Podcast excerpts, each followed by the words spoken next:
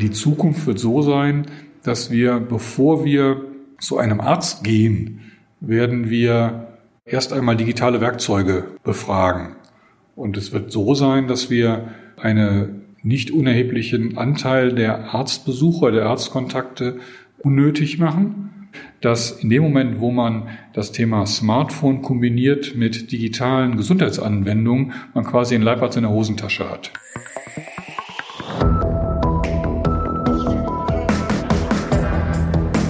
Herzlich willkommen zu Fast Forward, dem Zukunftspodcast von Hubert Burda Media.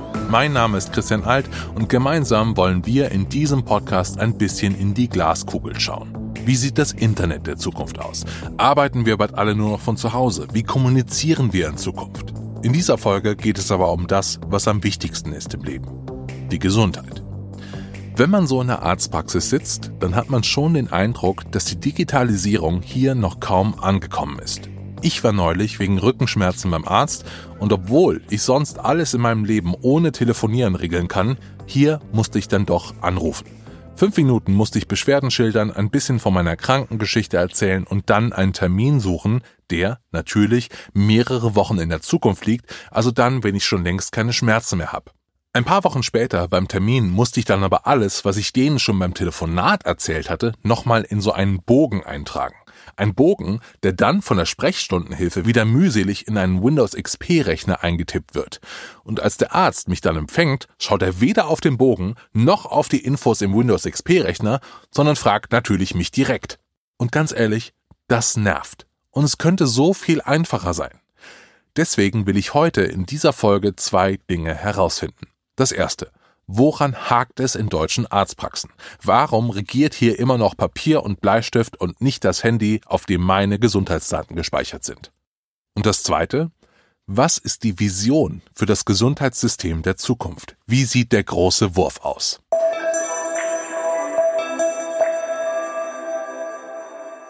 Ich bin Florian Weiß, Geschäftsführer von Yameda jetzt seit August 2014.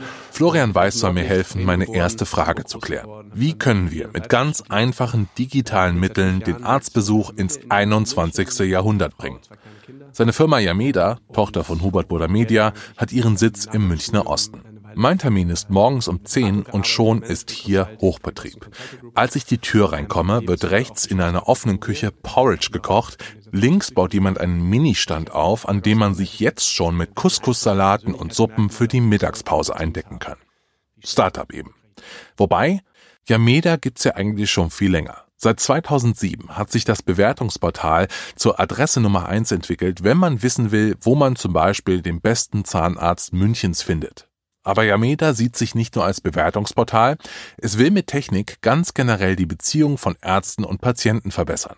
Und das bedeutet auch, das Problem zu lösen, das mich beim letzten Arztbesuch so genervt hat. Also die Zukunft hat für uns ehrlich gesagt schon ein bisschen begonnen, weil wir neben der Arztsuche sehr, sehr stark wachsen im Bereich der Online-Terminbuchung. Das ist ein Stück weit Zukunft im Medizinbereich, dass Patienten die Möglichkeit haben, ihren Termin bei ihrem Wunscharzt online mit dem Smartphone zu vereinbaren. Klar, Online-Terminbuchung, das klingt noch nicht nach Zukunft. Ohne meine Kalender-App geht heute sowieso nichts mehr, wird also höchste Zeit, dass die Arztpraxen da technisch aufrüsten. Aber so ein Buchungssystem ist beim zweiten Hinsehen mehr als nur ein aufgebohrter Kalender. Es ist der erste Schritt zu einer ganz neuen Arzt-Patient-Beziehung. Es ist der erste Dominostein, der am Anfang einer gewaltigen Umwälzung der Medizin steht. Denn die Terminbuchungs-App wird in Zukunft all die lästigen Fragen vorab klären, die mir beim Arztbesuch ohnehin gestellt werden. Nehmen wir an, ich habe Kopfschmerzen. Dann würde die App nicht nur den Termin buchen, sondern auch fragen, wo haben Sie Kopfschmerzen? Vorne, links, rechts, pulsierend oder ständig. Das System soll dem Arzt die Antworten dann direkt auf dem Bildschirm liefern, damit er mehr Zeit hat für die wichtigen Dinge. Ich werde dann, wenn ich die Praxis besuche und mit dem Arzt spreche, ein persönlicheres Gespräch haben können, weil der Arzt besser vorbereitet ist auf das, was mich tatsächlich gesundheitlich gerade beschäftigt. Womit wir beim zweiten Dominostein angekommen wären, der elektronischen Gesundheitsakte. Wenn der Arzt meine Daten digital hat, dann könnte er mit den Daten ja noch mehr für mich tun. Ich werde wahrscheinlich auch erleben, dass der Arzt verstärkt elektronische Hilfen in Anspruch nimmt, Assistenten, die beispielsweise, wie wir vorhin besprochen haben, bei der Auswertung von Befunden behilflich sind, die es mir ermöglichen, vielleicht auch meine Befunde in Relation zu sehen zu Durchschnittswerten national, international, um es besser einordnen zu können. Ich werde also da das als Patient das Gefühl haben, eine Einschätzung zu bekommen, die nicht nur der individuellen akademischen und beruflichen Erfahrung des Arztes entspricht, sondern die auch sich auf eine größere Datenbasis stützt.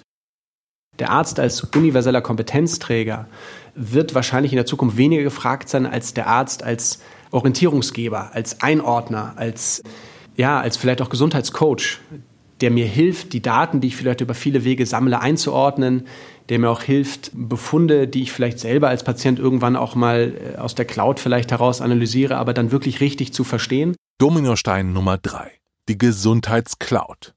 Es ist nur eine Frage der Zeit, bis unsere Gesundheitsdaten sicher in der Cloud liegen. Am besten stündlich abgeglichen mit den Daten unserer Apple Watches und anderen Wearables. Florian Weiß hält sich im Interview zwar zurück und sagt, er arbeitet noch nicht an der Yameda Cloud, aber das kann ja noch kommen. Sicher ist für ihn nur, dass eine Lösung nur dann funktioniert, wenn sie möglichst Open Source ist. Ein System einer elektronischen Gesundheitsakte beispielsweise entfaltet nur dann ihren Mehrwert, wenn es möglichst eine große Interoperabilität zwischen den Systemen gibt. Ein Austausch. Ich muss ja als Patient auch in der Lage sein, meine Daten nicht nur mit meinem Arzt zu teilen, sondern auch mit einem anderen. Wenn er ein anderes System nutzt, eine andere Cloud, wie auch immer, und ich kann die Daten nicht hin und her schicken, dann ist das System eigentlich wertlos. Bei meinem Gespräch mit Florian Weiß wird klar, nicht nur wird sich der Arztbesuch fundamental verändern, sondern auch der Arztberuf an sich. Und das bringt mich zu meinem zweiten Experten, dem zweiten Doktor dieser Folge, Dr. Markus Mischenich. Der Kinderarzt hat seinen Kittel längst an den Nagel gehängt und arbeitet heute mit seinem Startup Flying Health an digitaler Medizin. Dazu kommen wir aber später. Er ist nicht nur ausgebildeter Arzt, sondern hat auch Public Health mit dem Schwerpunkt Zukunft des Gesundheitssystems studiert. Und im Gegensatz zu vielen seiner Kollegen sieht er die Digitalisierung der Gesundheit nicht als Bedrohung, sondern als große Bereicherung, vor allem weil auf dem Gebiet des Machine Learning sehr viel passiert. Da gibt es auch schöne Beispiele. Es gibt äh, eine Studie, da hat man über Mustererkennung Hauterkrankungen von Ärzten und von einem Expertensystem testen lassen. Arzt- und Expertensystem war gleich gut. Es gibt eine Untersuchung in England, da hat man einen medizinischen Chatbot laufen lassen gegen das äh, ärztliche Staatsexamen. Da war der Chatbot besser. Dr. Mischenich hat ein sehr konkretes Bild von der Zukunft der Gesundheit. Das Smartphone wird zum Leibarzt in der Hosentasche, glaubt er.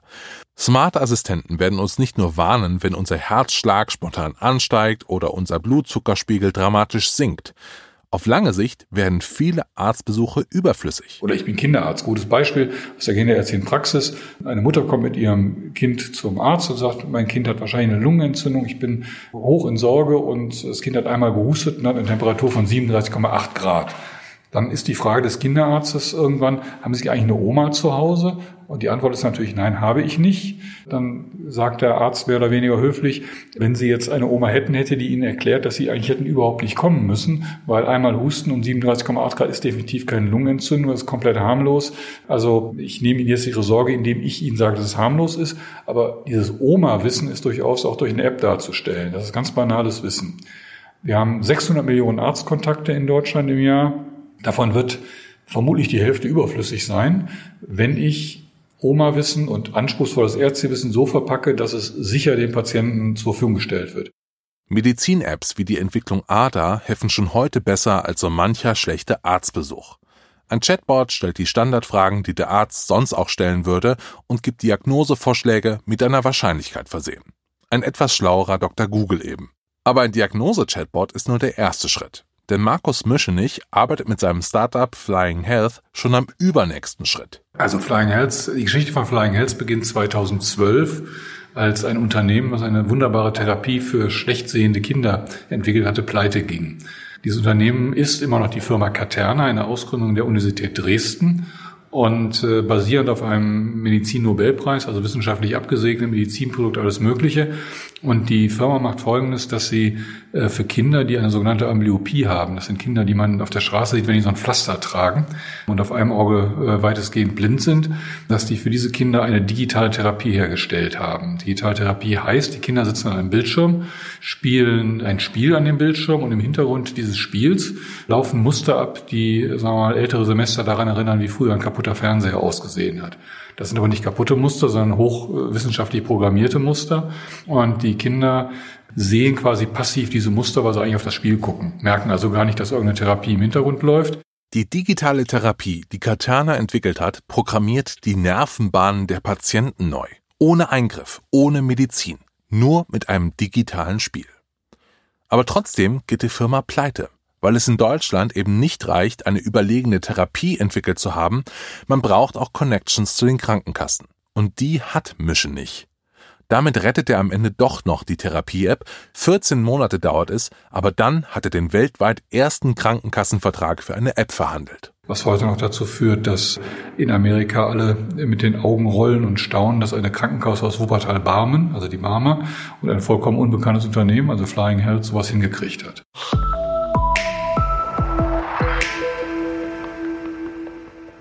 Die Digitalisierung der Medizin, sie ist nicht mehr zu stoppen, auch wenn wir heute in vielen Praxen noch alles mit Papier und Stift ausfüllen müssen. Aber der Leibarzt in der Hosentasche, wie Markus Müschenich sagt, er wird kommen. Und das ändert so einiges. Das heißt aber auch äh, natürlich, dass die Bindung an den Arzt wahrscheinlich nur noch dann da sein wird, wenn der Arzt wirklich nett ist und nicht mehr, weil man schon immer da war und eigentlich nur Sorge hat, äh, dass man, wenn man den Arzt, äh, die Arztpraxis verlässt und woanders hingeht, man äh, sagen wir, seine, seine Laborwerte und Röntgenbilder der letzten zig Jahre äh, nicht mehr im Zugriff hat.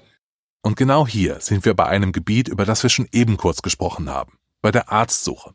Ich weiß gar nicht mehr, wann ich das letzte Mal die gelben Seiten aufgeschlagen habe und nach Zahnarzt in München gesucht habe.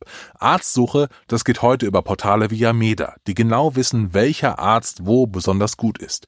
Und wenn Ärzte durch Digitalisierung an Wichtigkeit verlieren, weil die Praxen weniger voll sind, dann schaffen es eben nur noch die guten Ärzte.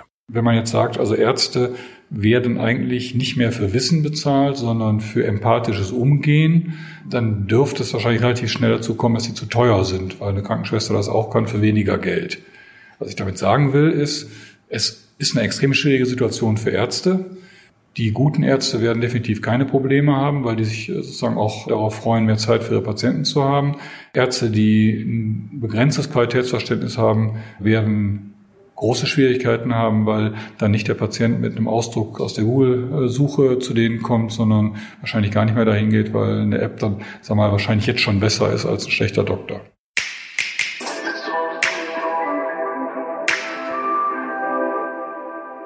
Wie man gute Ärzte findet, das weiß natürlich am besten Florian Weiß von Yameda. Leute bewerten in der Regel, wenn sie, wenn sie eine gute Erfahrung gemacht haben. 80 Prozent der Bewertungen bei uns sind positiv. So ist das bei mir auch. Es ist zum einen ein Dank an den Arzt für eine gute Behandlung, zum anderen aber auch Hilfestellung für andere Patienten. Wenn ich weiß, der hat mich gut behandelt, ich versuche auch möglichst konkret zu beschreiben, warum ich da war, mit welchem Anliegen der mir geholfen hat, weil das oft anderen Patienten immer bei der Suche hilft. Die Arztsuche, das Brot- und Buttergeschäft von Yameda, das wird in Zukunft noch wichtiger. Die Kollegen von Florian Weiß versuchen gerade die Arztsuche noch besser zu machen. Machine Learning Algorithmen sollen alle abgegebenen Bewertungen noch einmal scannen, um noch bessere Vorschläge liefern zu können. Zahnarzt ist ja nicht gleich Zahnarzt. Einer ist besonders gut im Zahnspangen anpassen und der andere ein Experte auf dem Gebiet der Wurzelspitzenresektion. Das bedeutet, dass der Zahn auf der Seite am Zahnfleisch aufgeschnitten. Wisst ihr was? Ich erspare euch einfach die Erklärung an dieser Stelle. Effizient sollen die Lösungen von Yameda sein. Mir und dem Arzt Zeit sparen. Dazu passt auch das dritte Gebiet, auf dem das Team unterwegs ist, nämlich Telemedizin. Denn nicht jede Krankheit braucht einen Arztbesuch, manchmal reicht auch ein schneller Videochat mit dem Doktor. Also das klassische Beispiel ist immer dort die Dermatologie. Ich habe mir vielleicht eine Mutter mal entfernen lassen und äh, der Arzt sagt mir dann nach der, diesem ambulanten Eingriff, kommen Sie bitte in einer Woche wieder zur Sichtkontrolle des Wundverlaufes. Äh, dafür muss ich nicht in die Praxis gehen. Das kann ich wunderbar auch mit dem Smartphone machen. Ich kann ein Foto davon machen oder mit der Kamera draufhalten. Dann sieht er, ist das gerötet, gibt es da irgendwie vielleicht eine Entzündung oder was auch immer. Sieht das und kann sagen, Wundverlauf ist prima, kommen Sie in einer Woche zum Fädenziehen. Habe ich mir einen Besuch gespart. Für Florian Weiß besonders wichtig, die Gesundheitstools der Zukunft dürfen nicht so ins Blaue entwickelt werden sondern Ärzte geben ständig Feedback, kommentieren Features und kritisieren. Zum Beispiel beim Praxiskalender, den Yameda entwickelt hat. Das sind teilweise auch Anstöße, die vielleicht ganz naheliegend sind, ganz einfach sind. Also, dass uns äh, dann Ärzte dann gesagt haben, Mensch, ja, mein, mein Computer steht aber so, dass theoretisch auch mal, wenn ich den so ein Bildschirm ein bisschen drehe, Patienten drauf gucken. Und ich brauche eine, brauche so einen Schieberegler, wo ich sagen kann, jetzt alle Patientennamen irgendwie nur noch mit Kürzeln darstellen. So, das ist dann ein Feature, das haben wir dann relativ schnell umgesetzt. Da sehen dann die Ärzte, Mensch, super, also wenn ich irgendwie gerade wieder viele Patienten in der Praxis habe, dann brauche ich ja nicht den ganzen Namen und wenn keiner guckt, dann kann ich es mir wieder anzeigen lassen. Das sind manchmal so Kleinigkeiten, auf die man selber nicht kommt, weil man den Alltag nicht kennt.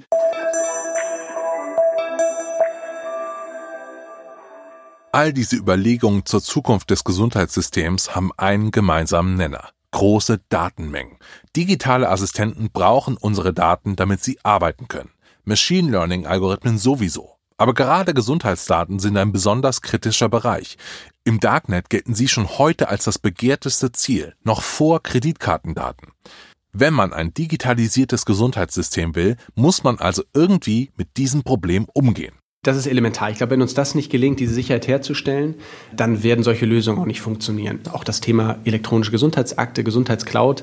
Wir werden in der Zukunft nicht drum rumkommen, wenn wir effiziente Gesundheitssysteme bauen wollen, auch über cloud-basierte Lösungen nachzudenken und dann eben technische Lösungen zu schaffen, die die hundertprozentige Sicherheit dort bieten.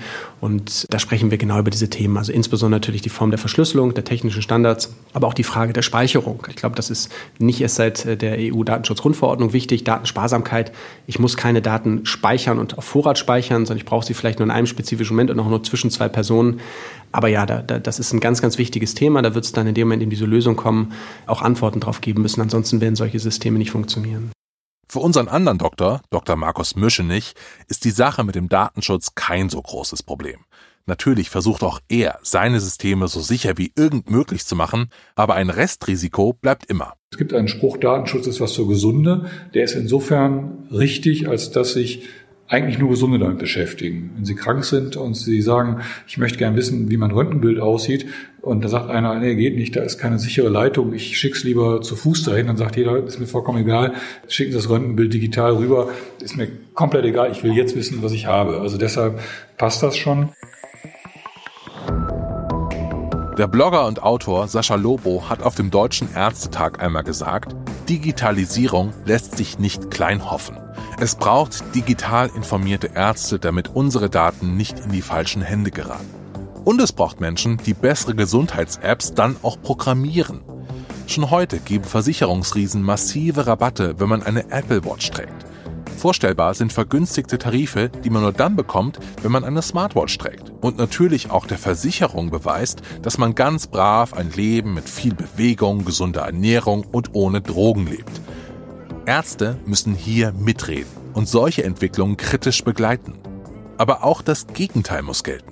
Also ein Arzt hat nicht das Recht, nur weil er digital schlecht findet, äh, gute Medizin abzulehnen. Und digitale Medizin ist nicht eine Notlösung äh, für unterversorgte Gebiete, was man gerne sagt, sondern digitale Medizin hat das Potenzial, besser zu sein als das, was wir bisher haben und hat dadurch das Potenzial, ein Teil der Schulmedizin zu werden. Das heißt, das, was wir jetzt hier besprechen, wo, wo viele staunen, wird in einigen Jahren sag mal, so normal sein, wie man sag mal, heute Kindern erklären muss, dass es früher kein WLAN gab.